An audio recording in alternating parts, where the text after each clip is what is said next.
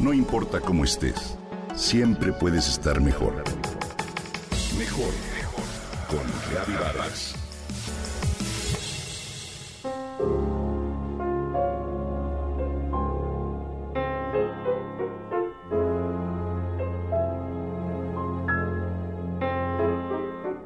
La sátira es un espejo en que la gente ve la cara de todos menos la propia.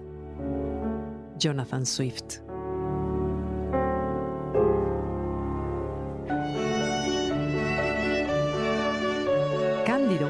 Personaje de la novela homónimo de Voltaire, publicada en 1759, es una persona con un carácter como su nombre indica, inocente, ingenuo, la definición del antihéroe.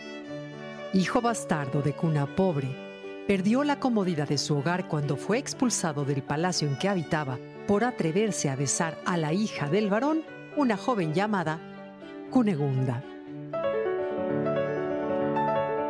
La historia es picaresca, filosófica, crítica y divertida.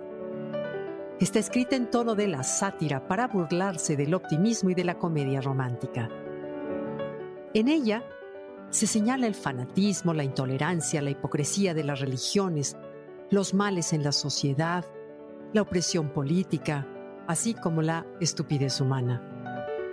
Por supuesto, dicha apreciación llevó a su autor a la cárcel y al exilio.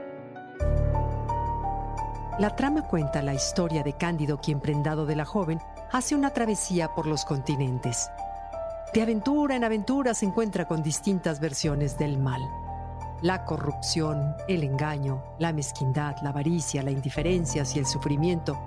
Conoce también la hipocresía en muchas de sus expresiones, como la de los autos de fe, en los que con algarabía se colgaba o quemaba a las personas vivas después de misa.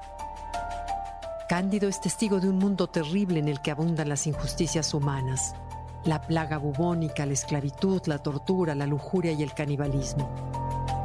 Voltaire recurre a la creatividad para plantear y exagerar las posibles formas de sufrimiento que el ser humano puede padecer, desde males físicos, morales y emocionales hasta catástrofes naturales. Me parece que lo magistral de la obra reside en que, a pesar de lo terrible que resulta todo lo anterior, la narración provoca risa.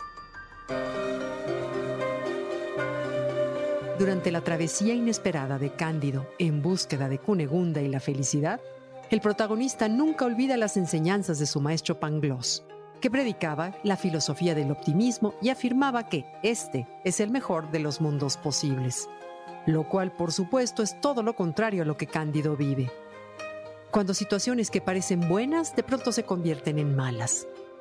Tal parece que con dicha frase Voltaire plantea, ¿cuál es la mejor forma de vivir en un mundo lleno de maldad? Al final de la obra, Cándido encuentra por fin a Cunegunda en Turquía, pero ahora se ha vuelto fea y regañona. Entonces conoce a un viejo y su familia que ignora las guerras, los crímenes, la política de Constantinopla.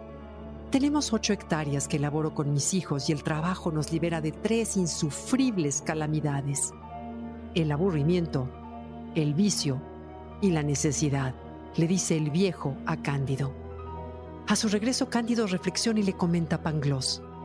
Se me figura que este viejo bueno se ha sabido labrar una suerte mucho más feliz que la de los seis monarcas con quienes tuvimos la honra de cenar en Venecia.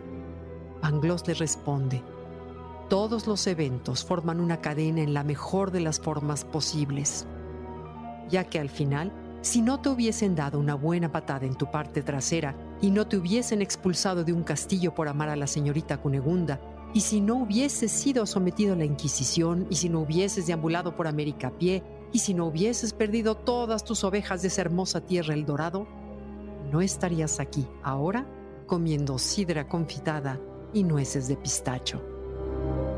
Bien dicho, replicó Cándido, pero debemos cultivar nuestro jardín.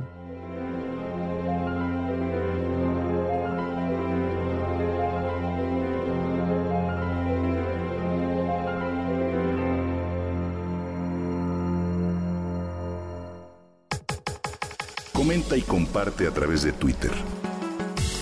No importa cómo estés, siempre puedes estar mejor.